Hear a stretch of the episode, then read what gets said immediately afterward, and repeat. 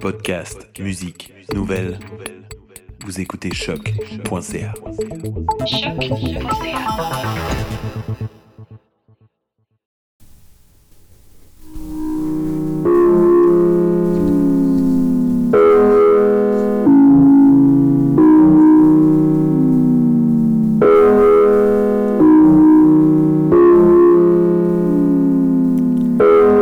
Depuis quelques épisodes déjà, REC vous invite dans les coulisses de la recherche trait d'union création.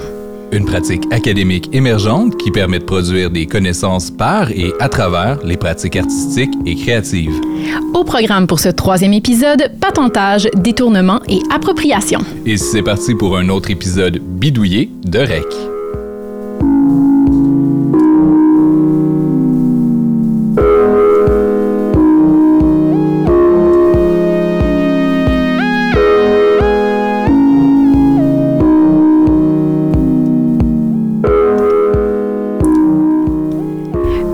Bonjour à tous et à toutes, je suis Cynthia Nourri. Et Marc-André Cossette. Rebienvenue à REC, le magazine radiophonique de recherche-création présenté par le réseau Hexagram en collaboration avec Choc.ca.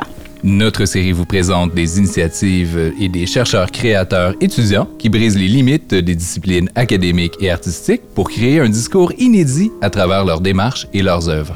Nos invités d'aujourd'hui sont des autodidactes qui ont su prendre les apprentissages tirés de leur domaine d'origine pour les transférer à un autre et par la force des choses, ils et elles sont devenus des pros du DIY, le fameux do it yourself, expression que j'ai envie de traduire pour l'occasion par démerde-toi toi-même pour matérialiser tes intentions créatives. Et là, j'ai déjà des rires avec moi en studio. oui, dans cet épisode de REC, on explore donc la culture du faire, notamment à travers le patentage, l'appropriation et le détournement. On cherche à comprendre comment et pourquoi les artistes qui sont adeptes du DIY modifient des technologies existantes ou en créent des nouvelles pour faire des œuvres surprenantes. Et pour ce faire, on accueille avec nous en studio trois patenteux, artisans du numérique et détourneurs de technologies. Tout d'abord, Louis Philippe Rondeau, qui est un spécialiste d'effets visuels, qui est maintenant doctorant en communication, recherche, création à l'UCAM et nouvellement professeur au Centre NAD. Bonjour Louis-Philippe. Bonjour. Alexandre Saunier, qui est artiste et chercheur. Sa formation a porté sur l'ingénierie du son et l'informatique physique, tout ça avant de se lancer dans un doctorat interdisciplinaire à Concordia, qui l'amène maintenant à toucher à la recherche en art et en design. Bonjour Alexandre. Bonjour Cynthia. ça fait beaucoup de, de, se faire présenter comme ça. Je vois tout le monde qui tout est très hâte de voir ce qui va sortir.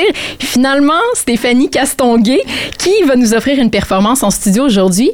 Euh, Stéphanie a fait des études en cinéma avant de migrer vers les arts visuels et médiatiques, puis vers les musiques numériques. Et elle poursuit en ce moment une maîtrise en musique, justement, option composition et création sonore à l'Université de Montréal. Bonjour. Bonjour. Donc, bienvenue à vous trois et c'est parti pour REC.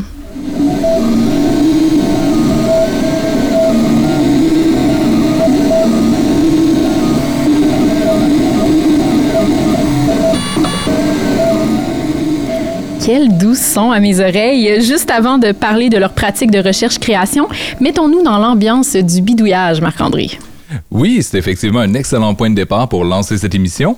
Je vous propose donc de m'accompagner jusqu'au fond d'un long corridor du département de communication de l'Université de Montréal. C'est là que la professeure Alexandra Kaminska et ses collaborateurs et collaboratrices s'apprêtent à lancer un nouvel espace de création et de fabrication numérique qu'ils ont nommé le Bricolab. Au moment de réaliser le reportage, il est en plein processus d'installation de leurs imprimantes 3D, fraiseuses, brodeuses et autres équipements flambant. Bienvenue au Bricolab. Pour imprimer, il faut commencer par euh, euh, faire ce qu'on appelle la, le calibrage.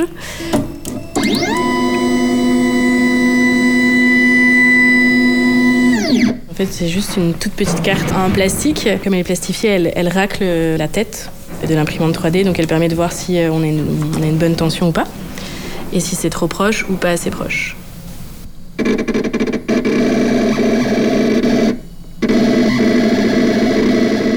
Bonjour, bienvenue au Bricolab. Euh, je suis Alexandra Kaminska, je suis professeure adjointe au département de communication à l'UDM. Euh, c'est un espace que j'ai euh, que j'ai co-créé avec particulièrement mon collègue Thierry Bardini, avec l'aide de Lorna, Heaton, avec l'aide précieuse de Géraldine Piguet, qui est une étudiante de maîtrise qui nous a aidés, qui est ici parmi nous aujourd'hui aussi.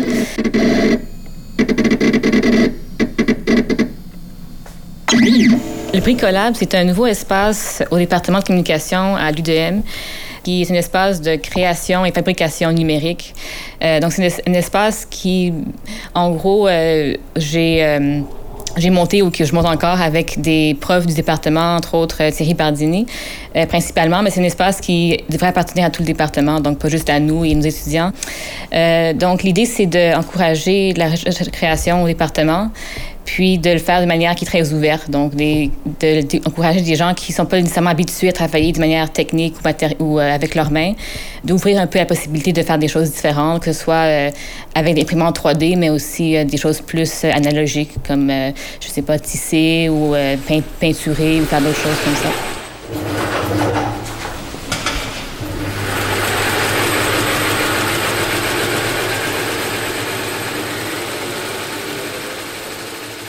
Donc, on est vraiment inspiré par les idées de critical making, donc de penser critiquement à la technologie, aux médias à travers le faire de quelque chose.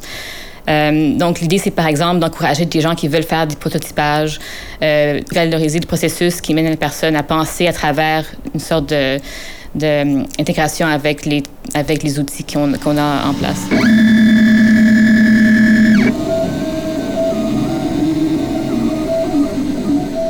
C'est pas facile parce que les gens sont pas habitués à penser comme ça. Donc, premièrement, de, trouver une problématique. Donc, disons, intéressé à je sais pas, la déconnexion, les mouvements slow, la déconnexion, les choses comme ça.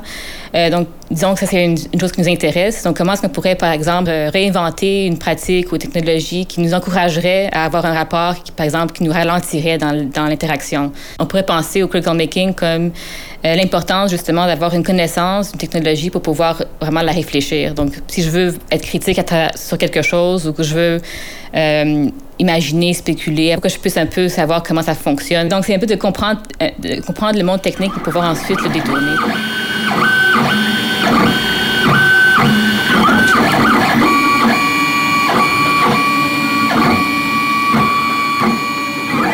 Il y a beaucoup de technologies comme Apple, particulièrement connues pour fermer ces euh, technologies, puis c'est super populaire, on, a tous ça et on n'a pas accès à même euh, comment charger une batterie. Donc, je pense qu'avec le temps, ça, ça, faisait une frustration collective de tout le monde de ne pas pouvoir faire des choses, de tweaker des choses.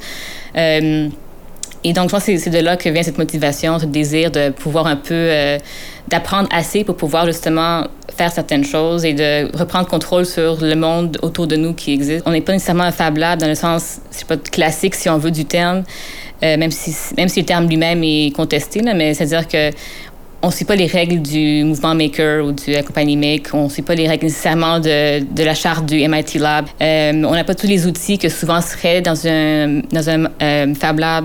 On en a plusieurs. Donc, on a des imprimantes 3D, on a des découpeuses vinyle, mais on n'a pas, par exemple, de, découpeuses laser.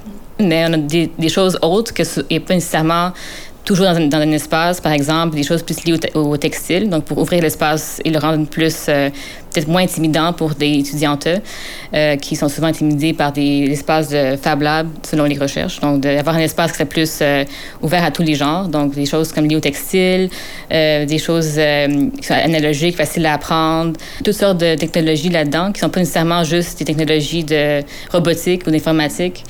Et c'est pour ça que le terme Fab Lab Makerspace rendait pas ça tout à fait clair. Donc, on a juste pris un, inventé un nom un peu plus euh, hybride pour couvrir un peu plus de choses.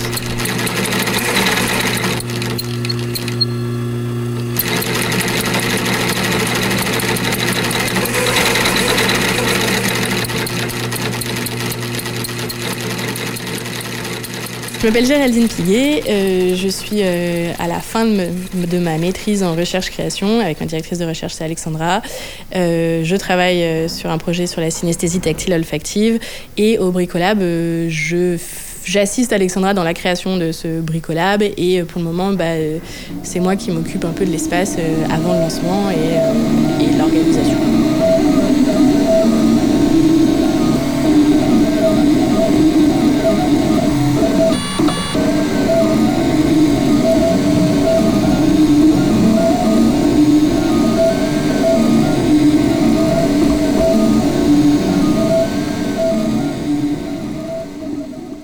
Grain de résine là. Donc ça c'est de la résine liquide, tu vois, c'est liquide contrairement à ça qui est dur. Et tu vas le mettre dedans. Et ensuite ça va faire de la magie, mais ça va comme solidifier autour de la résine. Et euh, là tu vois, genre ça descend vers le haut, puis ça, ça fait des ça superpose des couches. Là en fait ta pièce elle va, elle va se faire, enfin tout est inversé en fait. Euh, la plateforme elle, elle va être plongée dans la résine, ça va solidifier, puis ta pièce, elle va venir se mettre là. Ça va venir se coller en fait sur euh, la plateforme en haut, et ensuite, ensuite la plateforme, elle va remonter, et dessus, il y aura la pièce. Alors qu'à l'inverse, là, sur euh, la Ultimaker, euh, la plateforme, elle monte, et la résine elle vient être déposée par... Enfin, c'est pas la résine, c'est du plastique qui vient être fondu sur le dessus. Donc, c'est pas du tout le même processus, et ça permet, cette machine-là, la Zortrax, permet de faire des pièces avec des résines souples, donc des pièces souples. Euh, alors que là, le plastique, c'est dur, quoi.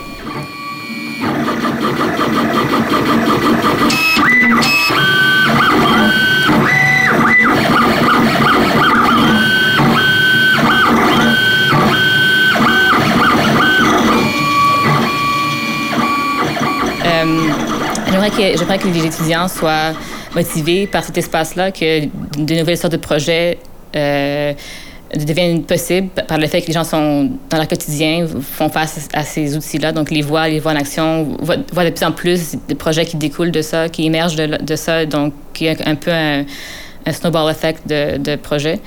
Euh, et puis, euh, mais j'imagine aussi au final que c'est un espace ouvert.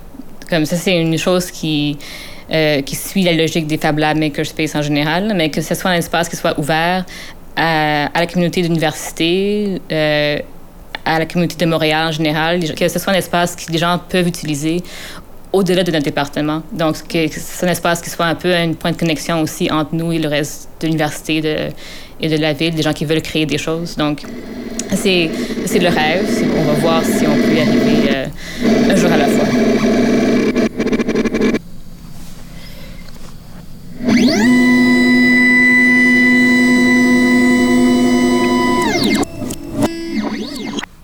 Et c'était notre incursion dans l'univers du bricolab.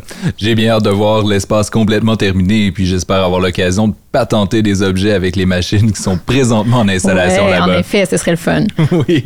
Cynthia, j'aimerais avoir ton opinion là-dessus, mais ce qui m'a vraiment frappé, en fait, c'est comment l'idée derrière le bricolable fait, le fait, en fait, d'apprendre des technologies pour les réfléchir conceptuellement, euh, l'idée du critical making rejoignent beaucoup les pratiques de recherche-création, puis pas simplement les pratiques qui vont se réclamer du DIY. En fait, je pense seulement à Patil euh, Chili- Chilingwirian, pardon, qu'on a reçu à l'épisode 2. Euh, je vous invite à aller l'écouter pour ceux qui l'ont pas encore fait. Et euh, qui, elle, a appris à faire du feutre à la main pour explorer la matérialité puis la culture arménienne. Mhm. Non, en effet, je suis d'accord. Euh, en fait, quand euh, Marc Ratto, qui est professeur de l'Université de Toronto, puis qui est une des personnes qui a participé à, populariser le terme critical making, euh, quand il en parle, il dit que c'est une façon de combiner deux activités tout à fait complémentaires qui tendent trop souvent à être séparées actuellement en recherche, soit la pensée critique et la fabrication, le faire. Donc, d'un côté, l'abstrait, puis de l'autre, une activité concrète, souvent incarnée. Euh, donc, c'est quelque chose qu'on fait, ou, qu'on va retrouver également en recherche-création et qu'on va faire nous-mêmes dans nos propres pratiques sans nécessairement se revendiquer du critical making. Ben, ben oui, effectivement. Puis, euh, je pense par exemple à l'utilisation créative du code euh, euh, qu'on peut faire dans un contexte d'étude des médias ou des technologies de l'information. Dans mon cas, par exemple, je vais mettre la main à la pâte virtuellement pour réfléchir donc les impacts culturels, les impacts sensoriels, artistiques des technologies comme la réalité virtuelle ou l'intelligence artificielle. Et ça, en, le faisant, en apprenant à coder. Euh, et bon, ben ça, éventuellement, ça va mener à créer des spectacles qui peuvent être vus par le public et, et qui peuvent en faire l'expérience d'une différente façon. Oui, puis ce qui est bien, c'est que ça va créer de la connaissance puis une compréhension qui est comme très complexe finalement parce qu'on passe vraiment du monde des idées au monde du faire avec toutes les limitations que ça peut révéler. Exact. puis d'ailleurs, euh, ben, euh, le, le mouvement de- des makers, on l'a vu dans le reportage euh, avec ce que nous disait Alexandra Kaminska, c'est une communauté qui est relativement bien organisée. Elle a ses codes, ses valeurs euh, comme la créativité, la collaboration, l'innovation, l'ouverture, hein, notamment autour de la philosophie open source, le partage. Pour certains, ça va même jusqu'à souhaiter euh, mettre en, branle une nouvelle révolution industrielle en se réappropriant les moyens de production les plus sophistiqués à plus petite échelle pour nous rendre autosuffisants, par exemple. Et euh, parmi les espaces qui sont destinés au making, il y en a qui portent plusieurs noms, les hackers, les makerspace, mais aussi les fameux Fab Labs. Euh, comme le laissait sous-entendre Alexandra, ben, cette appellation-là est encadrée par le MIT et la Fab Foundation, les MIT qui sont à l'origine du premier Fab Lab en 2001.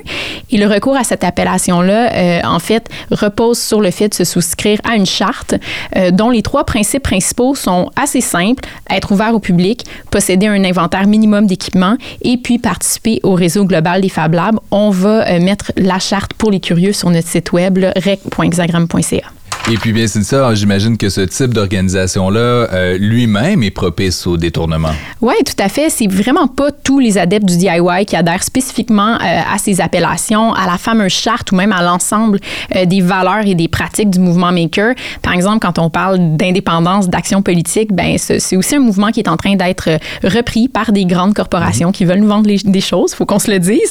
donc ça peut être réapproprié de toutes sortes de façons et on va avoir la chance en fait d'y revenir là, avec nos invités lors de la table ronde tantôt. Et puis, juste en terminant, euh, pour tous ceux qui voudraient en savoir un peu plus sur le Bricolab, rendez-vous au facebook.com barre oblique Bricolab MTL en un seul mot.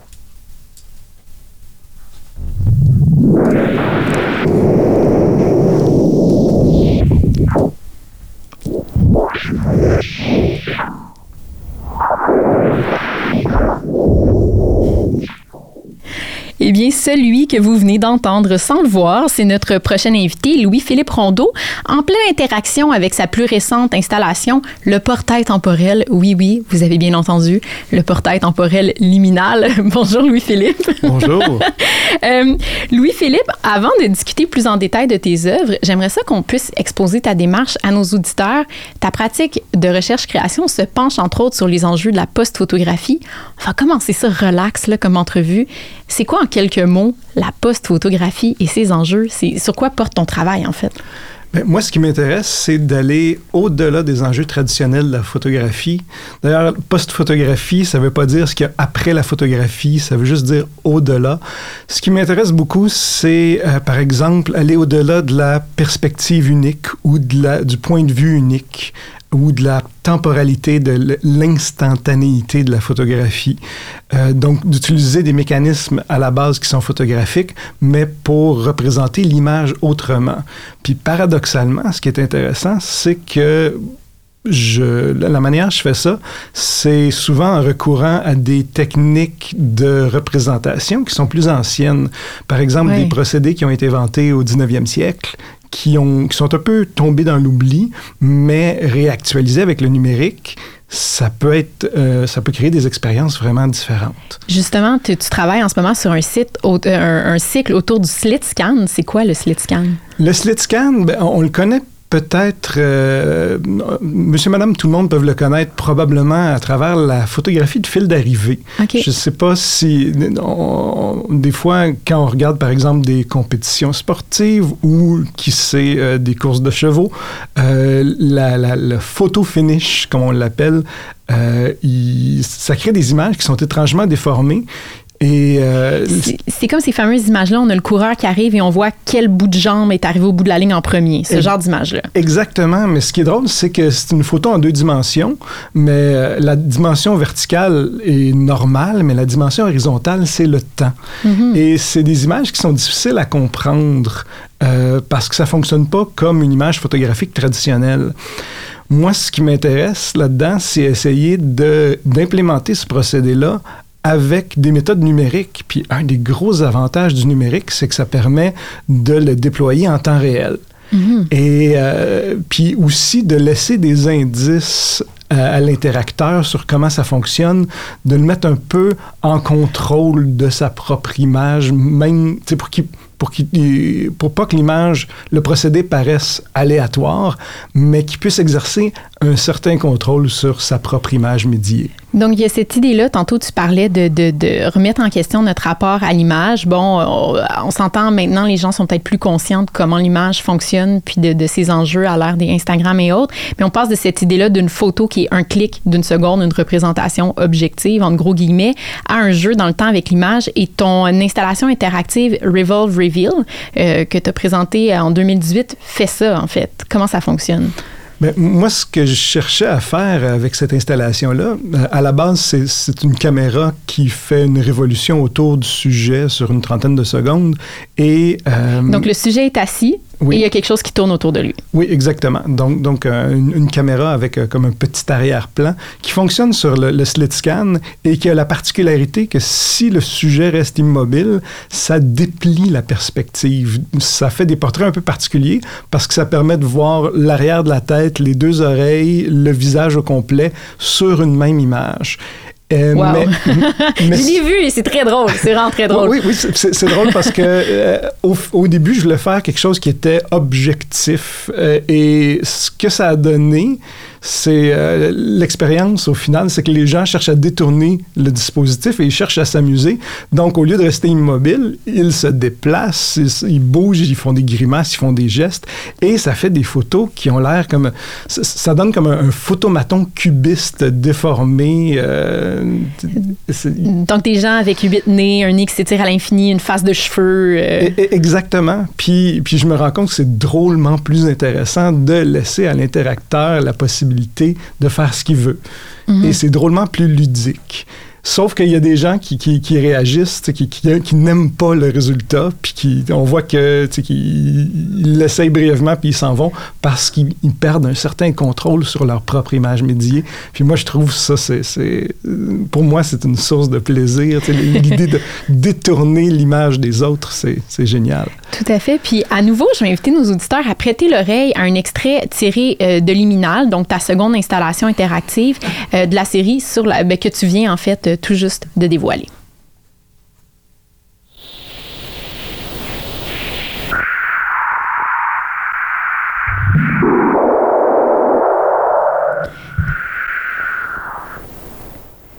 Donc, je le disais tantôt, euh, tu qualifies parfois liminal d'un portail temporel.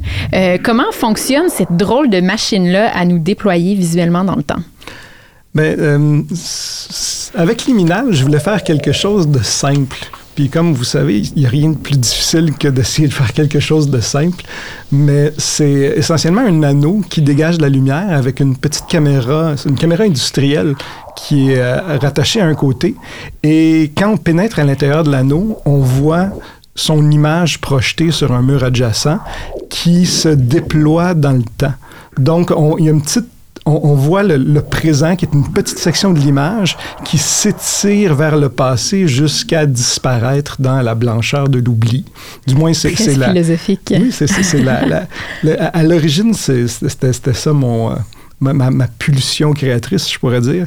Et euh, donc, c'est intéressant parce que euh, dans ce cas-ci, ça invite carrément l'interacteur à performer.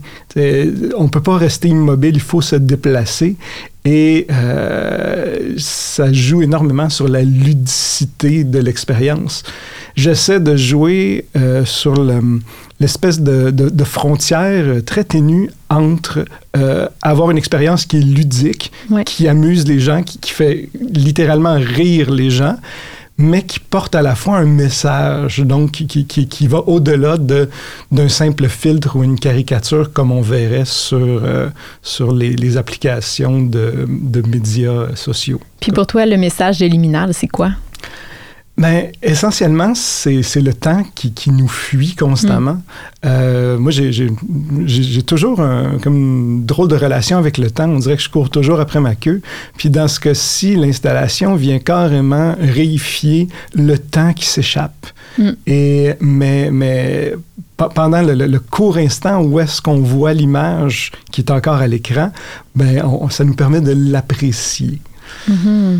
Ah, c'est super. Puis en, plus, ben, tu disais après, ça reste pas. On passe 20, 30, 40 secondes qu'on interagit avec la machine en étant super conscient du moment qu'on est en train de vivre puis perdre finalement. Oui, ce qui est drôle, c'est qu'il y a beaucoup de gens que leur premier réflexe quand ils voient une image qui les intéresse, c'est de sortir leur téléphone puis de faire une image.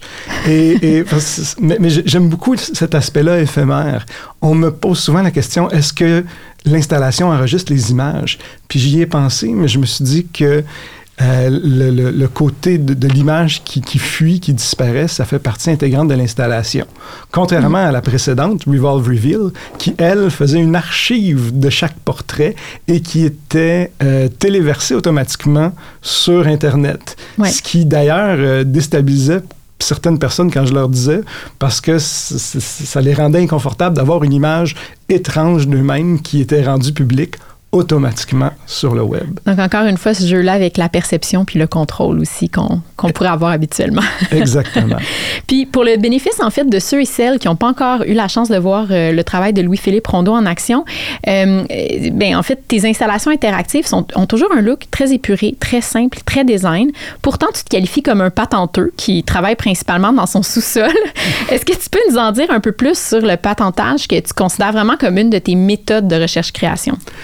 Ben, au, début, c'est, c'est pas quelque chose auquel j'avais vraiment réfléchi, mais je me suis dit que c'est toujours comme ça que j'ai travaillé. D'ailleurs, ça m'a pris du temps avant de m'assumer en tant qu'artiste, parce que j'ai toujours bidouillé, mais de, de me lancer dans la recherche-création, ça a été une grosse étape dans ma vie. Euh, ce qui est intéressant du patentage, c'est c'est essentiellement se lancer dans le vide en ayant une idée très floue de ce qu'on veut obtenir. Oui. Parce que si on fait un plan archi détaillé de l'installation et on sait exactement ce que ça va, ce que ça va donner, comment les gens vont interagir, ben au final, c'est peut-être pas nécessaire de la faire. À l'inverse, si on décide d'en faire le minimum, donc de, de faire un, un, prototype qui est bancal, qui est laid, qui fonctionne à peine, mais de bâtir dessus, ben c'est là que ça nous permet de, de découvrir des accidents heureux. Et généralement, mes installations sont très éloignées de l'intuition originale que j'ai eue parce que, à force de faire des, petites expérimentations, des, euh, des essais, euh, ça fait comme une boucle de rétroaction, puis je bâtis un peu plus, un peu plus, jusqu'à temps que j'ai quelque chose qui soit suffisamment étoffé à mon goût. D'ailleurs, je pense que c'est vraiment la... Euh, vous connaissez sûrement l'expression qu'une œuvre n'est pas achevée, seulement abandonnée. Ben c'est à un certain point qu'on décide, ben je crois qu'elle est là. Puis, puis euh, ça me rappelle aussi d'ailleurs une, une citation d'Antoine de Saint-Exupéry qui dit l'œuvre, euh, c'est pas quand il n'y a rien à ajouter. L'œuvre n'est pas achevée quand il n'y a rien à ajouter, mais quand il n'y a rien à retirer. Mm. Puis ça, c'est l'étape, à mon avis, le plus difficile de d'épurer au maximum jusqu'à temps qu'on puisse déclarer l'œuvre complétée.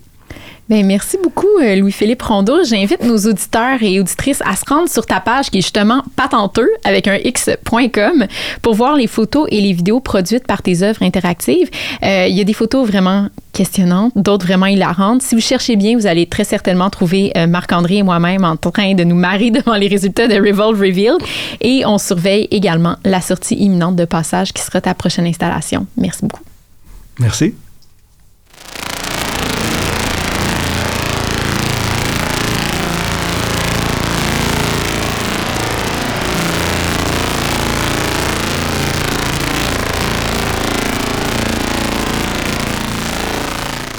Dans son travail artistique et académique, Alexandre Saunier s'intéresse à la lumière en tant que matériau sonore et sensoriel, plus que visuel en fait.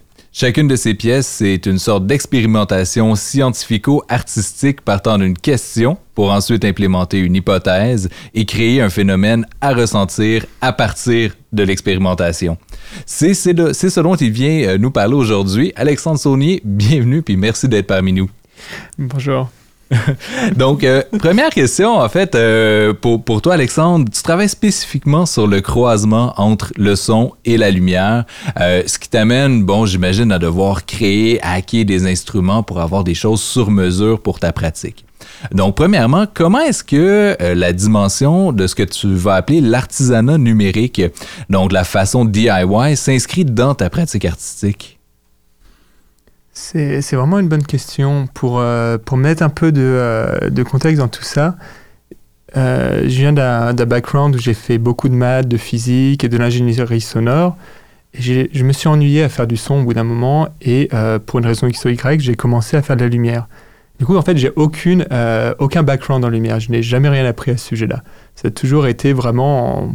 J'ai fait de la lumière pour des comédies musicales, d'amis, de choses comme ça, et j'ai dû essayer de le faire par moi-même. Et euh, en fait, une des choses dont je me suis rendu compte, c'est que contrôler la lumière est quelque chose qui est très laborieux quand, avec les instruments de lumière que l'on a habituellement dans le théâtre. Beaucoup parce qu'on pense euh, des tableaux de lumière, on pense la lumière mmh. comme une image. On ne la pense pas comme quelque chose qui se passe dans le temps. Mmh. On la pense notamment encore plus dans le théâtre où tous les jours, euh, soir après soir, représentation après représentation, la lumière doit être la même. On pense vraiment des tableaux de lumière à rappeler. Donc tous les instruments sont faits pour enregistrer une image et rappeler une image. Mais c'est pas comme la musique, ou euh, aussi quelque chose que j'ai fait pendant très longtemps, où en fait on, arrive et on, rejoue tous les soirs la chose, on reperforme la chose tous les soirs. Et potentiellement on va improviser, comme que ce soit le jazz, le rock ou n'importe quoi. Et en fait j'avais cette grosse frustration de me dire j'adore la lumière, c'est un matériau qui est génial, mais alors par contre réussir à performer avec, à jouer dans le temps avec, à pouvoir avoir quelque chose comme on a en musique, c'est-à-dire des crescendo, des décrescendo, des oscillations, des, c'était une frustration monstrueuse en fait. Et c'est là où je me suis dit, bon, bah, je sais peut-être pas faire de lumière, mais euh, au moins je sais utiliser un ordinateur et je sais faire du son. Du coup, comment est-ce que je pourrais utiliser ce que je connais déjà dans le son pour, euh, pour faire la lumière avec? Donc, est-ce que c'est du bidouillage? Est-ce que c'est du DIY Je sais pas trop, mais euh, quoi qu'il en soit, en fait, toute la manière dont je fais de la lumiire, c'est à partir du son, à partir d'oscillateurs, d'enveloppes, de synthétiseurs. C'est une des magies, en fait, des, des outils numériques. En fait, tout, rendu dans l'ordinateur de des 1 et des 0. Donc, on peut utiliser les techniques de l'un pour faire l'autre. Euh, puis, entre autres, euh, ben, en fait, dans tes pièces comme euh, Sensum, Vitra, Flicker Chamber, qui est une autre, une autre pièce, la lumière est essentiellement à ressentir aussi. Et ça, c'est particulièrement intéressant parce que ton approche à la lumière, c'est pas de créer des images qui ont, qui signifient, qui sont signifiantes, mais bien de vraiment créer des impulsions sensorielles. Euh, est-ce que tu peux décrire en fait le genre d'expérience que tu vas chercher à créer avec la lumière en utilisant ces concepts sonores-là? Y a toujours quelque chose qui m'a qui m'a intrigué avec le son euh, et, la musique, notamment si on écoute du noise ou des groupes canadiens comme Godspeed You Black Emperor. Et euh, ce moment où en fait on a quelque chose qui devient répétitif, qui devient très rythmique, où on se retrouve emporté dans une temporalité. Et en fait, on n'a pas de parole à écouter, il n'y a rien, il y a il n'y a pas de choses à se rapprocher, il n'y a pas un portrait à voir, il n'y a pas de, chanteur, mais il y a juste une impression sensorielle qu'on a de euh, juste de se retrouver à flotter quelque part. Et en fait, c'est un peu ça que j'essaie de chercher avec la lumière. C'est pour ça que je ne suis pas intéressé du tout à euh, projeter une image. Ça m'ennuie. Euh, c'est pas mon intérêt en fait, ça s'arrête juste là. Euh, mais je suis intéressé vraiment à me dire comment est-ce que la lumière en tant que telle peut nous créer une impression sensorielle. Donc si, par exemple, un de mes projets, donc Sunsum, qui est un casque, c'est un, comme un casque de chantier, en fait. On peut imaginer un casque noir avec euh, des, des, LED à l'intérieur. Donc, un ensemble de, de lumières LED. Et d'ailleurs, le son que vous avez entendu avant, c'est euh, la bande-son de, de, ce casque qui devient un petit peu épileptique. Donc, les gens sont assis avec ce casque sur la tête et se retrouvent avec des LED à quelques centimètres de leur visage. Et pour aller un peu plus loin, je dis c'est un gros travail d'accompagnement des gens aussi, de, de, mhm. prendre les gens par la main, de les mettre en confiance, parce que se retrouver avec un casque sur la figure, c'est pas toujours agréable, quoi, même en oh, exposition. Et, euh, et, je demande en fait aux gens de fermer les yeux. Ce qui devient toujours une grosse discussion, c'est déjà pourquoi faire la lumière avec les yeux fermés? La première, c'est est-ce que parce que la, lumière est dangereuse, ce qui n'est absolument pas le cas en fait, mais c'est parce que ce qui m'intéresse n'est pas du tout euh, l'image à projeter, mais vraiment la manière dont cette lumière va venir, euh, va venir jouer sur, le système, sur tout le système visuel. Et en fait, si on, si on ferme les yeux, et vous pouvez le faire maintenant, on voit toujours quelque chose on, voit, on a toujours une lumière qui est là. Et si on commence à mettre ses, doigts sur, euh, sur ses paupières, qu'on commence à appuyer, on se met à voir des, euh, des fausses semelles, on se met à voir des couleurs. Donc en fait, il y a tout un espace, et c'est cet espace que j'ai envie de chercher, en fait, où euh, ces stimuli que l'on peut créer avec la lumière, comme on pourrait les créer avec le son, avec d'autres choses, viennent créer des sensations, qui ne sont pas forcément celles que l'on cherche habituellement, qui ne sont pas une image, qui ne sont pas quelque chose, comme tu disais juste avant, de, de signifiant mais quelque chose qui est, à mon sens, peut-être plus sensoriel, qui est plus à propos, une sorte d'exploration de notre système perceptif. Donc, chaque personne qui fait l'expérience de, par exemple, euh, Sensum va, vraiment en faire une expérience qui est très personnelle. Pour l'avoir essayé, euh, c'est assez unique comme expérience, disons. Et puis, euh, ben d'ailleurs, ça m'amène sur, la place un peu du spectateur dans ton travail. Donc, tu commences chacune de tes œuvres un peu avec une hypothèse sur qu'est-ce que la perception, qu'est-ce que la sensation va être. Euh, et euh, par exemple, dans Vitra, euh, tu t'es interrogé sur le lien entre le mouvement de la lumière et le passage du temps. et puis, ce que peut-être vérifier, en fait, comment est-ce que le, spectateur t'aide à valider tes hypothèses? comment, comment méthodologiquement tu vas, tu vas interroger ces spectateurs-là pour savoir comment ils ont perçu ton œuvre? C'est euh, oui effectivement la, réception est un gros un gros problème. Non un, endroit vraiment euh, vraiment fécond et intéressant dans mon travail. Parce que de la même manière par exemple pour Sunsum les gens ont les yeux fermés je ne sais pas ce que les gens voient. En fait juste j'en sais rien. J'en ai aucune idée. Donc en fait tout tout le but de mon travail dans la manière dont je fais les choses c'est de me dire par exemple pour Vitra voilà est-ce que euh, avec la lumière on peut créer un impact sur la, on peut changer la manière dont les gens perçoivent le temps? Et à partir de là, je vais me dire, bon, ça, ça va être ma question, celle que je vais explorer. Et je vais mettre en, euh, jeu différents principes. Donc pour Vitra, encore une fois, c'est de la lumière, projeter une espèce de, nébuleuse de couleurs avec un ensemble d'oscillateurs qui sont derrière. Vraiment des oscillateurs comme on aurait dans n'importe quelle synthé. Et je me dis, bah, à partir du moment où ces, ces, oscillateurs vont se mettre parfois en synchronisation, parfois se désynchroniser, vont créer des effets de phase, vont avoir toujours cette espèce de tension, ce jeu avec une tension entre la synchronisation, les moments où ils se rapprochent, où ils s'évitent, est-ce que, euh, bah voilà, est-ce que les gens, qu'est-ce qui va se créer en fait dans la perception des gens? Et à partir de là, en fait, ça devient un, travail très basique d'aller parler avec les spectateurs ou pour Vitra, c'était de leur laisser euh, des feuillets pour qu'ils puissent m'écrire un retour et, déjà voir ce qu'ils me disent. Je ne sais pas forcément, tu vois, s'il y a une hypothèse à valider, s'il y a vraiment une, une réponse en particulier sur qu'est-ce que les gens vont ressentir, qu'est-ce que les gens vont voir, mais plutôt me dire bon bah si j'ai la possibilité moi de me poser cette question de créer une expérience que j'ai envie de vivre et de la rendre, de la faire partager, en fait, de la partager au public. Je suis vraiment intéressé de voir qu'est-ce que 50 personnes vont donner comme feedback. Et il va y avoir des choses qui vont, euh, où je vais être très surpris, d'autres où je vais m'y attendre, des gens qui vont très bien le recevoir, d'autres qui vont absolument le détester. Et dans tous, voilà, dans toute cette espèce d'amalgame, de, de nébuleuse de réponses, il y a de temps en temps une petite pépite à aller chercher.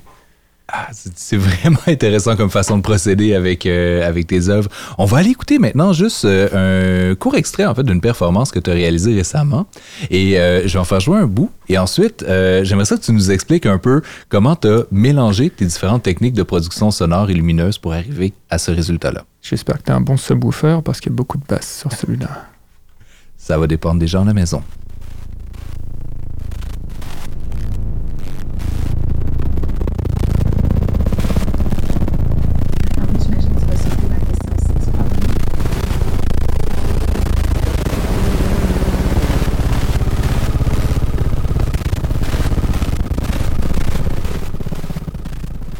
Donc, euh, comme je disais, Alexandre, c'est, un mash-up. Je vais le laisser un petit peu euh, en arrière. Euh, donc, quel genre de technique tu as utilisé pour produire ces sons-là, par exemple? là, c'est un ensemble, c'est vraiment un gros mash-up de soit d'oscillateurs que j'ai, j'ai utilisé, mais aussi pour revenir donc, sur le tout premier son qu'on a entendu, qu'on peut entendre un peu par derrière. pour beaucoup, ça va être des images, en fait, que je transforme directement en son. Comme tu disais, ce qui m'intéresse avec le numérique, c'est qu'en fait, dans un ordinateur, il n'y a aucune différence entre un son, entre euh, une image, entre une vidéo, entre un programme. Il n'y a absolument aucune différence. Euh, la différence, c'est la manière dont on a encodé l'information et la manière dont un programme va la lire.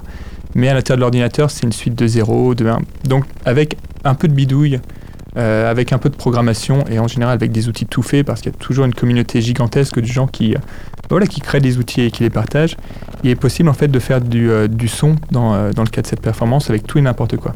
Donc là, les sons, euh, pour beaucoup, sont des images. Du coup, vous entendez peut-être une photo de famille, euh, une place de concert, euh, un peu de tout, et un ensemble d'oscillateurs, plus quelque chose qui m'amuse toujours, du feedback. Où je mets hmm. juste, j'ouvre le micro de mon ordinateur et je, je fais un feedback. Et j'essaie de voir ce qui se passe. Et encore une fois, de manière très brute, c'est-à-dire que beaucoup de gens vont chercher à faire du son de manière propre, avec une belle compression, avec un beau filtre. Euh, ce que je ne fais absolument pas, je, mets tout à fond et j'essaie de voir quand est-ce que ça sature et justement à quel moment est-ce que le programme que j'utilise va se mettre à glitcher Et, et en allant chercher on des trucs, les limites. c'est un goût à, à discuter, mais il y a quelque chose d'intéressant à aller chercher. Eh ben merci beaucoup Alexandre Saunier euh, de nous avoir fait découvrir ton travail et euh, de passer l'émission avec nous aujourd'hui. Pour ceux qui voudraient en savoir un peu plus euh, sur les expérimentations d'Alexandre et voir son travail avec la lumière qu'on n'a pas pu vous montrer à la radio, bien évidemment, vous pouvez visiter le alexandresaunier.com et on mettra le lien sur le site web de l'émission.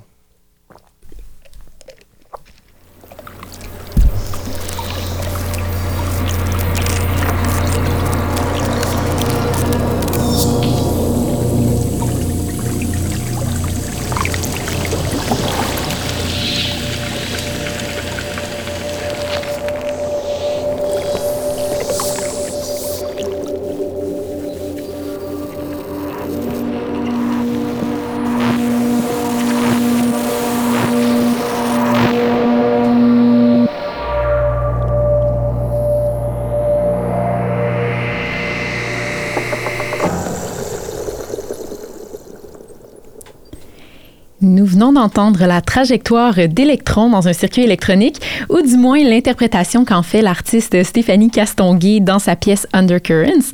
Et je la retrouve à l'instant pour discuter de son travail et de la performance qu'elle va faire avec nous en studio dans un instant. Donc bonjour Stéphanie. Bonjour Cynthia.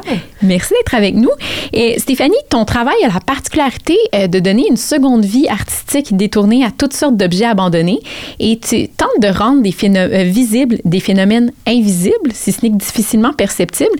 Tout ça, c'est bien mystérieux. Euh, Comment est-ce que tu décrirais ta pratique artistique? Euh, en fait, moi, je m'intéresse vraiment à ce qui est euh, un peu aux limites de, ce qui est justement perceptible. C'est-à-dire, dans ce cas-là, dans, dans les projets que je vais présenter, euh, que je vais présenter par exemple aujourd'hui, c'est vraiment l'écoute des champs électromagnétiques, l'écoute de, de spectres, dans d'autres projets aussi, l'écoute de spectres lumineux. Euh, puis vraiment mettre en lumière un peu euh, le côté plus des interférences, un peu, euh, c'est un peu aussi dans, dans, une, euh, dans une optique de, euh, d'esthétique de l'échec, euh, qui est proposée par Kim Cascone. Donc, c'est vraiment de mettre en avant-plan euh, la technologie comme étant euh, porteuse finalement de tout un, un monde sonore, mais qui nous est finalement euh, plutôt, qui est sous contrôle, qui est, mais qui est imparfaite. Mhm. Donc, je mets, oui. Puis justement, tu sais, on, on parle de- de- d'imperfection, de, contrôle. Tu- ta pratique repose activement sur le DIY, mais aussi sur ce qu'on appelle le circuit bending, donc le détournement de circuit. Est-ce que tu peux nous expliquer ce que c'est, puis à quel point tu contrôles le résultat de ces détournements-là?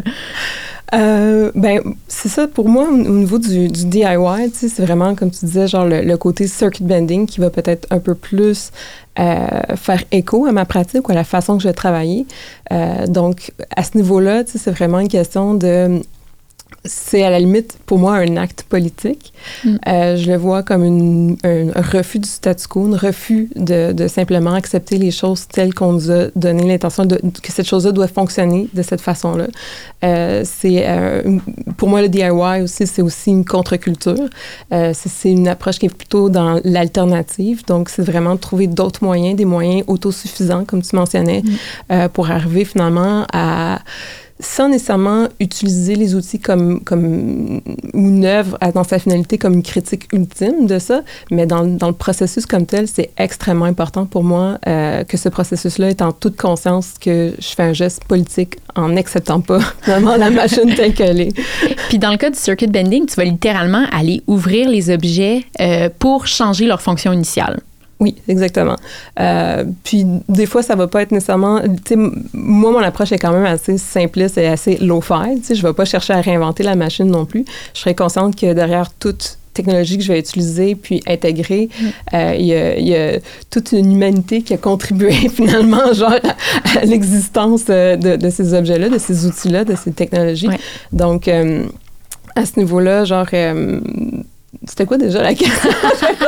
Mais c'était un peu sur euh, co- comment le, le détournement fonctionne, comment ça Mm. marche concrètement de faire ça, du circuit bending? Oui, fait que c'est ça. Puis je pense que j'allais justement parler comme quoi que, tu sais, mon approche, elle reste quand même assez low-fi, justement, pour pouvoir me permettre de, de me donner un peu, tu sais, comme des...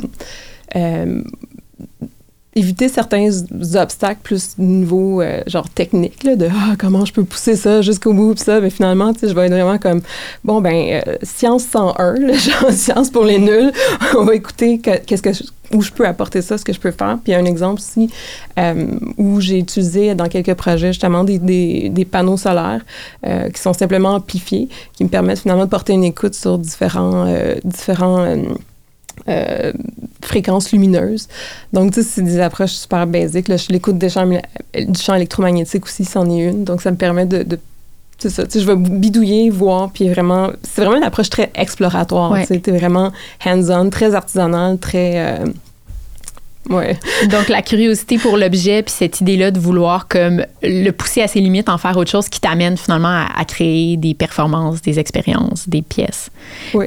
Dont celle qu'on va entendre aujourd'hui, qui s'appelle euh, Electronica Povera. Et là, la table à côté de nous est remplie de bidules fascinants, incluant un Furby. Est-ce que tu peux nous expliquer ce qui va se passer? Oui, je vais, je vais essayer de vous expliquer. Oui. Euh, donc, en fait, Electronica Povera, ce que ça me permet de faire, c'est un peu euh, un instrument qui permet de porter une écoute justement sur le champ électromagnétique. Donc, le champ électromagnétique euh, dans les objets électroniques que l'on retrouve dans absolument euh, tout objet qui fonctionne à l'électricité. C'est euh, par des, des- des bobines d'inductance qui nous permet finalement de, de capter ces signaux-là. Donc, ces signaux sont amplifiés, puis on se met à finalement écouter. C'est comme si ces objets-là électroniques, euh, plusieurs sont soit obsolets ou un peu euh, sur le bord d'être périmés, genre se- selon les Comme le règles de- Furby. comme le Furby, genre selon les, les règles de l'obsolescence planifiée. Mais euh, donc, ça leur apporte encore une deuxième vie. Ça, ça, ça met en place, en fait, tout un. dans qu'est-ce qu'ils sont comme tels. Il n'y a pas eu beaucoup de, de circuit bending dans ces objets-là.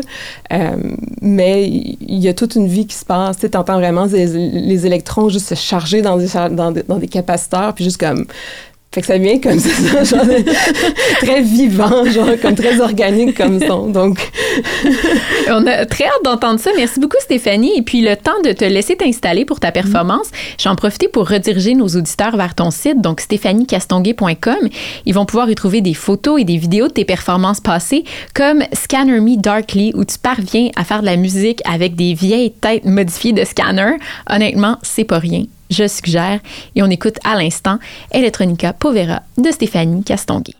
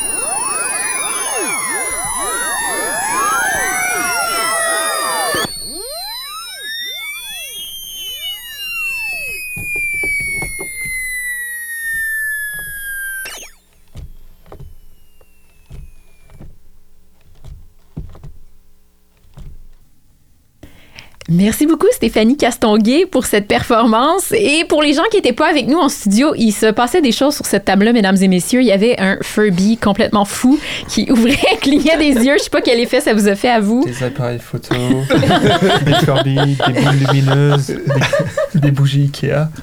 Il y avait tout sur cette table. Il y avait tout. D'un coup, notre quotidien prend vraiment une autre dimension. On, on va s'assurer de mettre des images et des vidéos sur notre site web pour que vous puissiez voir euh, tout ça. C'était quelque chose. Donc, euh, comme à l'habitude, c'est maintenant le temps dans l'émission de réunir nos invités autour d'une table ronde commune pour découvrir tout ce que ce beau et intéressant monde a à dire sur le DIY et ses variantes. Oui, et on va explorer quelle euh, importance la culture du faire soi-même prend au cœur des pratiques créatives et autodidactes de Louis-Philippe Rondeau, Alexandre Saunier et Stéphanie Castonguay, et avec quels enjeux? Donc, sommes-nous prêts? Oui, allons-y. Enthousiasme. Donc, on, on s'entend que toute euh, pratique artistique implique de mettre la main à la pâte, mais dans vos cas, cependant, le fait de se salir les mains, que ce soit dans le matériau, le code ou l'électronique, pour matérialiser vos intentions créatives, est vraiment central dans vos pratiques. Pourquoi donc faire appel au DIY et à ces variantes là, dans vos démarches respectives? Est-ce que c'est un choix, une nécessité, une conviction? Hmm, c'est une bonne question. Moi, j'ai l'impression que c'est surtout parce que moi, j'ai peur de perdre contrôle sur ma création. Ouais. De céder le contrôle à quelqu'un d'autre, puis que ça soit pas à mon goût, ou bien d'être obligé de répondre au désir de quelqu'un d'autre, puis pas lui déplaire. Euh, en faisant tout soi-même, c'est une manière de s'assurer que l'œuvre est vraiment conforme à, à ses standards. Mais c'est peut-être un peu égoïste.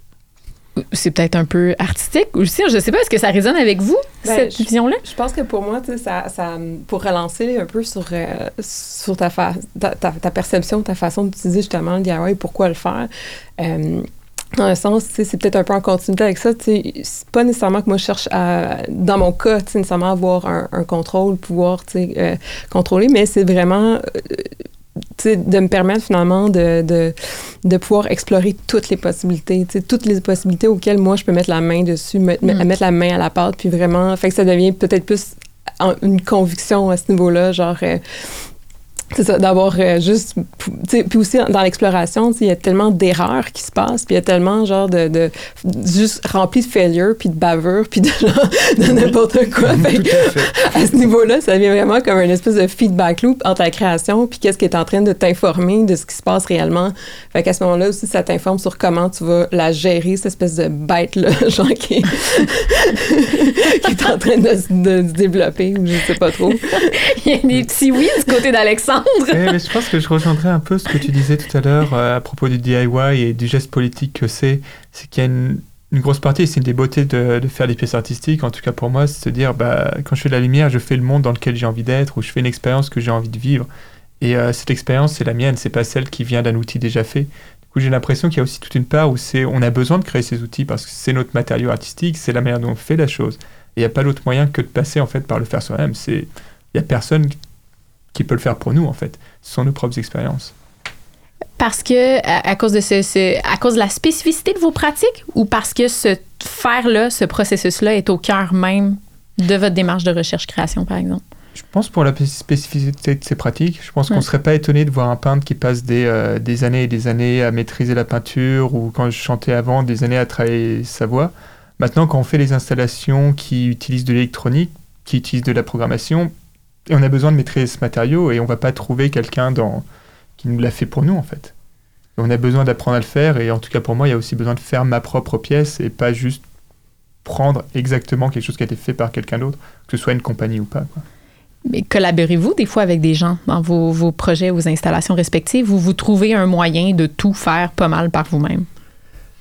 Hmm, C'est La- une, bonne question, mais euh, oui, on Alex. collabore. On n'a pas le choix. On n'a pas le choix, on est obligé de collaborer parce que quand on prend un bout de code informatique, ça a été mis par quelqu'un. C'est pas forcément une collaboration directe où on est assis autour de la même table, mais on n'a aucun choix que de collaborer avec ces pratiques. C'est des pratiques. En tout cas, la manière dont je le vois, ce sont des pratiques qui, par définition, sont collaboratives. Juste peut-être pas de face à face. Est-ce que c'est vraiment une collaboration ou c'est plutôt euh, d'emprunter et de, cueillir un peu des, des bouts de code, euh, des façons de faire à gauche et à droite? Parce que tout à l'heure, Stéphanie disait quelque chose d'intéressant. Elle disait que c'est l'humanité entière qui euh, a, a- a- a fait les objets qu'elle a détournés pour sa performance. Puis c'est vrai qu'on est quand même redevable à la- la- même la société de consommation d'avoir conçu des objets et euh, ou tout le, tout le mouvement open source d'avoir élaboré des outils et du code qu'on est capable ensuite d'utiliser pour nos installations. Ben, à ce moment-là, est-ce que j'aurais dû présenter la performance de Stéphanie Castonguay et l'humanité entière? Qui est l'auteur? des petits électrons euh, subatomiques, genre comme... En, en même temps, les, les gens aiment avoir un seul auteur. Tu sais, le, Mhm. le DIY, on aime beaucoup le why, le yourself. Et euh, même les artistes qu'on sait qui ne travaillent pas seuls, quand on va voir leurs œuvres, ben, c'est leur nom qui est sur le cartel. Tu sais, on regarde les, les Jeff Koons et les Anish Kapoor et les Damien Hirst de ce monde. Je pense qu'il y en a plusieurs là-dedans qui touchent même pas aux matériaux, mais c'est quand même leur nom parce que le monde de l'art dicte qu'il faut qu'il y ait un seul auteur et ce sera ce- cette personne-là en particulier qui a été désignée.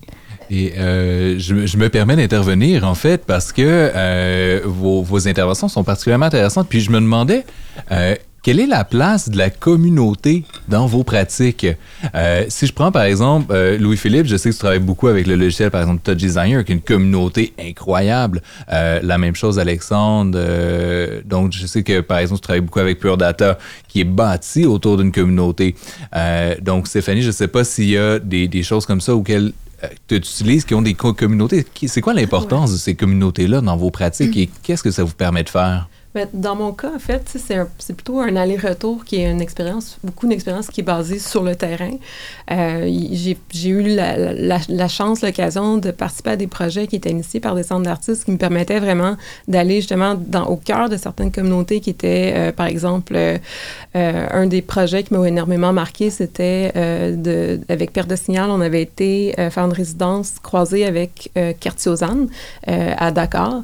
Donc à ce moment-là, j'étais vraiment plongée dans un univers qui me permettait finalement, de, saisir euh, les particularités qui sont quand même euh, socio-culturelles, euh, aussi rattachées au niveau politique, au niveau économique, vraiment euh, d'une communauté donnée. Puis euh, aussi, le sens communauté change. Quand on change de pays, quand on change de, de, de, de ce- cette espèce de paysage-là, euh, que nous, on est habitués d'avoir. euh, Finalement, tu sais, moi, je me rendais compte en revenant, ben, j'ai pas tant. Tu sais, oui, il y a une communauté, mais peut-être pas autant marquée, tu sais, finalement, où si dans une culture où finalement, tu as besoin des autres, tu as besoin d'être en relation avec les autres pour pouvoir survivre, pour pouvoir mieux vivre, tu sais, finalement. Moi, ça a été un, apprentissage complet, puis aussi un apprentissage au niveau de comprendre que, euh, par exemple, ces communautés-là, même quand j'avais été, euh, j'avais été au, au Maroc, j'avais été en Tunisie, ben il y a toute une culture aussi du reverse engineering qui fait déjà partie euh, de ces, euh, de, de- du quotidien des, des gens là-bas. Donc, euh, ça, ça devenait comme un autre rapport aussi, puis leur, leur rapport au DIY est complètement différent. Euh, D'une part aussi parce qu'il y a des ressources, euh, des ressources humaines, qui est peut-être un petit peu plus difficile pour nous de les penser euh, de cette façon-là. Euh, mais c'est ça, donc tu as, des ressources humaines, tu as toute une culture du reverse engineering où on va prolonger l'obsolescence planifiée de ton téléphone pour te permettre, parce que tu n'as pas les moyens. Donc il y a vraiment un rapport aussi au niveau moyen, au niveau économique. Puis, euh, ce qui fait en sorte que, tu sais, finalement, euh, je sais plus pas tout où je m'en allais, mais tu sais, que finalement, tu sais, c'est ça, c'est, ça a été aussi, euh, donc c'est ça, oui. Donc, le, le- le- en bout de ligne, leur, leur, leur, leur rapport justement au, au, au DIY, au circuit bending, si on veut, euh, va être aussi. euh, euh, ils vont peut-être plus chercher justement à, à, à créer une autre façon de faire fonctionner les objets par rapport à l'intention première. Parce que là, leurs besoins, eux, sont différents. Ouais. Tu as un téléphone, puis c'est comme si l'humanité entière avait le besoin exactement similaire d'utiliser de cette façon-là. Tandis que là, tu te retrouves dans d'autres situations, puis tu comme, faut que tu te décloisonnes pour pouvoir répondre à ça.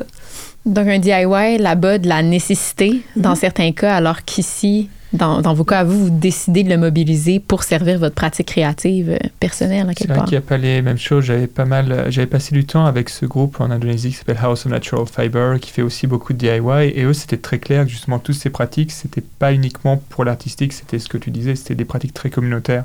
Où en fait, ils considéraient que les performances, c'était au- autant le moment où ils construisaient dans le workshop, la performance artistique, mais aussi tous les, euh, tous les workshops qu'ils faisaient avec des populations locales, qui allaient du coup du hacking, qui allaient du biohacking, mais très, très simple en fait parce qu'ils faisaient avec les moyens du bord, parce qu'ils avaient besoin de, parce qu'ils n'avaient pas forcément accès aux technologies qu'on a.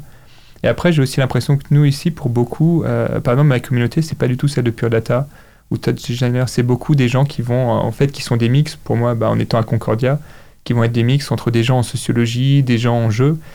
Et du coup, là, c'est la question de détournement ou d'appropriation. Et une autre question, c'est peut-être plus proche de- du design critique dont tu parlais tout Mhm. à l'heure. Donc j'ai l'impression que peut-être qu'on est dans des communautés qui sont aussi plus fluides, ou du moins, ça dépend vraiment d'où on veut sa communauté ou d'où on est.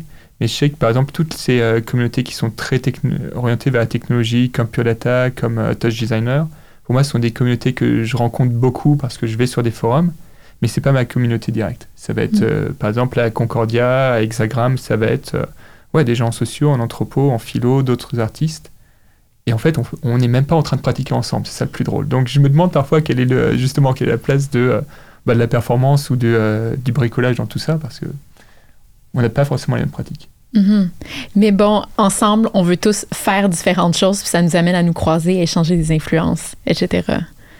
Il y a peut-être une part d'enseignement, et c'est pour ça que je pense que c'est une part très politique euh, de base. En fonction de l'endroit où on est, on a un geste politique, et je ne sais pas si on peut faire une grosse différence entre. Euh, il y a une différence entre la pratique artistique et un acte politique. Mais dans ma pratique personnelle, j'ai l'impression que c'est le cas aussi pour toi, Stéphanie, il y a un moment où il y a un overlap, quoi. J'avais envie de vous demander, est-ce qu'il y a une esthétique particulière euh, qui vient pour vous avec le DIY dans vos créations? des fois, on imagine DIY, bon, c'est du, du, fait maison, mais je l'ai dit un peu tantôt, euh, Stéphanie, tu as quelque chose qui est plus proche du bidouillage. Alexandre et euh, Louis-Philippe, c'est quand même très design, les, les, les objets qui résultent de votre création. C'est très léché, l'esthétique même. Je pense que euh, bidouillage ne veut pas dire que, que c'est moche. C'est une bonne nuance. C'est une bonne nuance. Faut être clair sur cette chose-là. On bidouille, mais on bidouille bien. je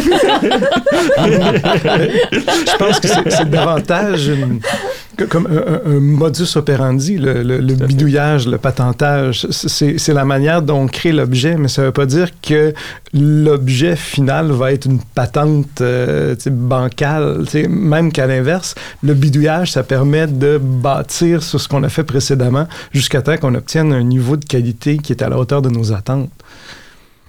Je sais pas, moi, ma vie, c'est un bidouillage bancal. D'ailleurs, c'est pour ça qu'il n'y a personne qui rentre dans mon studio, c'est-à-dire mon sous-sol, qui est essentiellement de la poussière d'aluminium et des bouts de tape partout. Donc, le, DIY, c'est vraiment juste l'espèce de, de, philosophie qui vous permet de vous rendre où vous avez envie de vous rendre, puis qui fait qu'en cours de route, vous devez vous attaquer à plein de problèmes, plein de nouveaux apprentissages, mm-hmm. etc. Tout à fait. J'avais envie de vous demander, petite euh, question finale, euh, ça peut-être pas grand-chose à voir avec la thématique du fer, on verra bien, euh, mais c'est quelque chose qui semble omniprésent dans tous vos travaux qu'on a présentés aujourd'hui, c'est la dimension du temps. Euh, dans, euh, donc, quel est votre rapport au temps dans votre travail?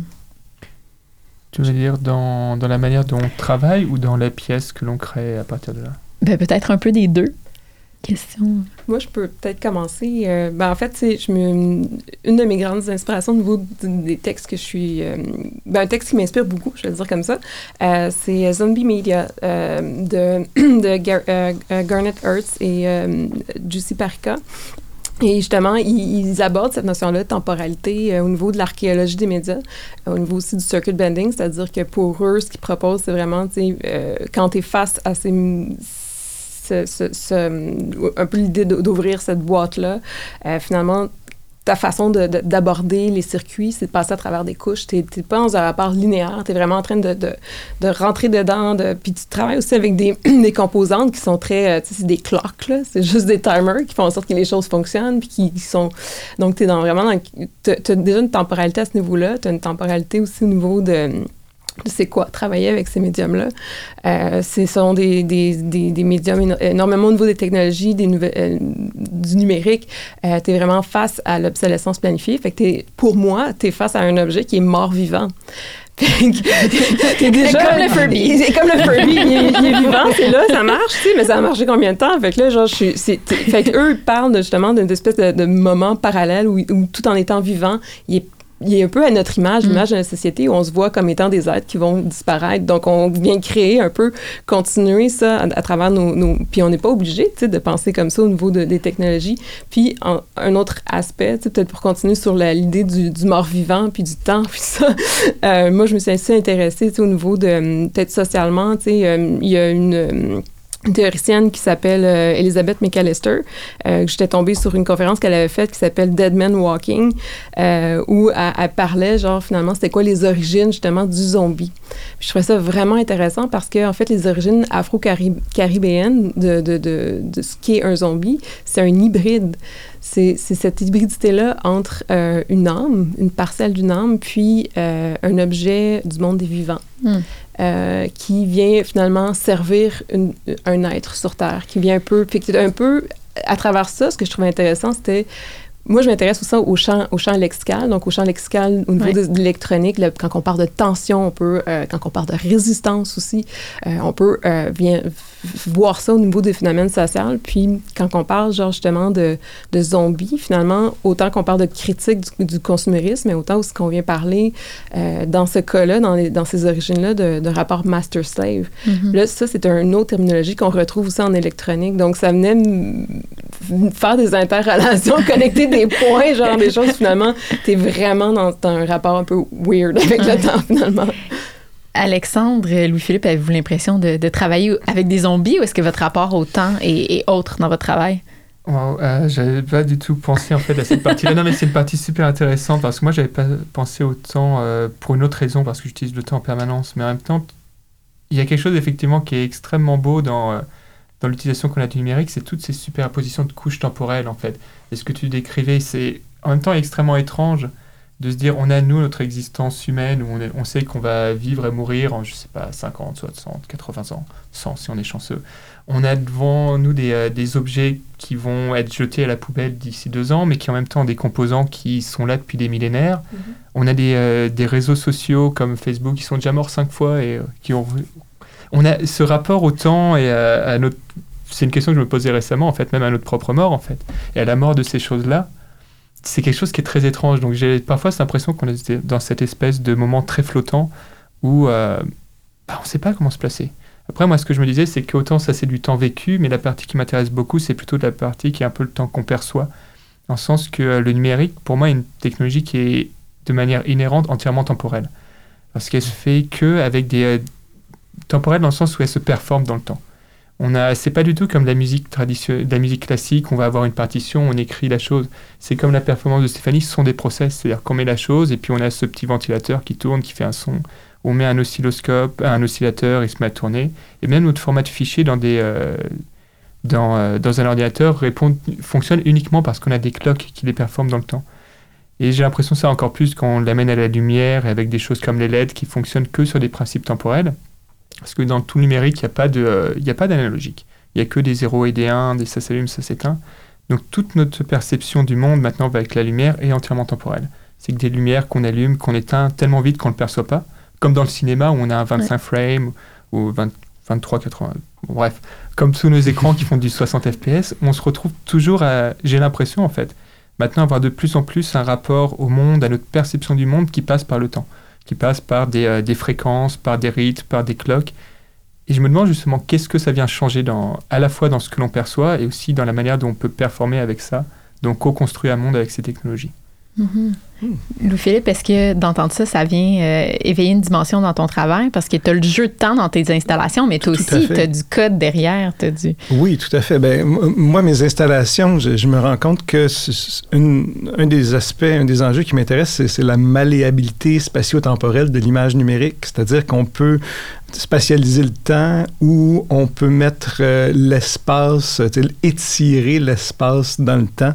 Euh, et, euh, je pense qu'un des aspects les plus intéressants du numérique, c'est-à-dire que contrairement à bien d'autres médias analogiques, on est capable d'avoir un feedback en temps réel, surtout en ce qui a trait à la reproduction de l'image.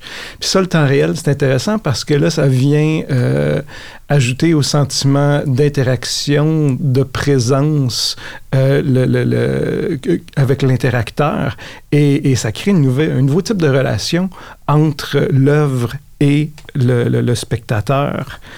Parce que un autre, un autre aspect euh, du temps euh, par rapport à ma démarche à moi, c'est le, le feedback loop.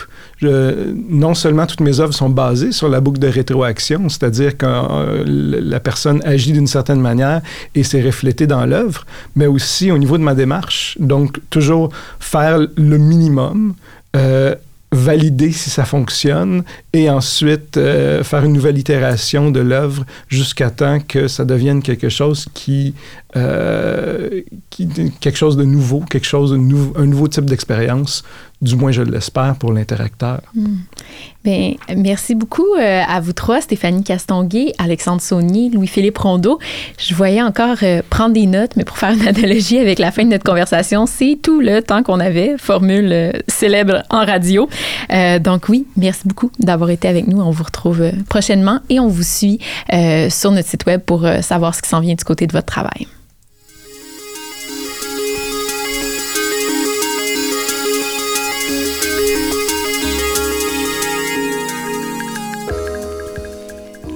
C'est ce qui termine ce troisième épisode de REC fait maison avec beaucoup d'amour de notre part et de nos invités. Et ce n'est pas fini puisque, comme à l'habitude, vous pouvez poursuivre votre écoute de la série sur choc.ca ou sur votre plateforme de balado-diffusion favorite. Et ça, c'est sans oublier notre site web, le rec.hexagram.ca, qui a aussi été fabriqué à la main par Marc-André et où vous pourrez retrouver des liens vers tout ce qui a été mentionné lors de l'émission et sur la recherche-création en général. En terminant, euh, nous souhaitons remercier à nouveau nos invités en studio, Louis-Philippe Rondeau, Alexandre Saunier et Stéphanie Castonguay. Soulignons également la contribution de Alexandra Kaminska et Géraldine Piguet au Bricolab, situé au département de communication de l'Université de Montréal, de choc.ca, tout spécialement Paul Charpentier et William Morer, ainsi que du réseau international de recherche-création en arts médiatiques, design, technologie et culture numérique Hexagram. Nous sommes Marc-André Cossette et Cynthia Nourri. Merci d'avoir été des nôtres et à très bientôt pour une nouvelle incursion dans l'univers de la recherche-création avec REC.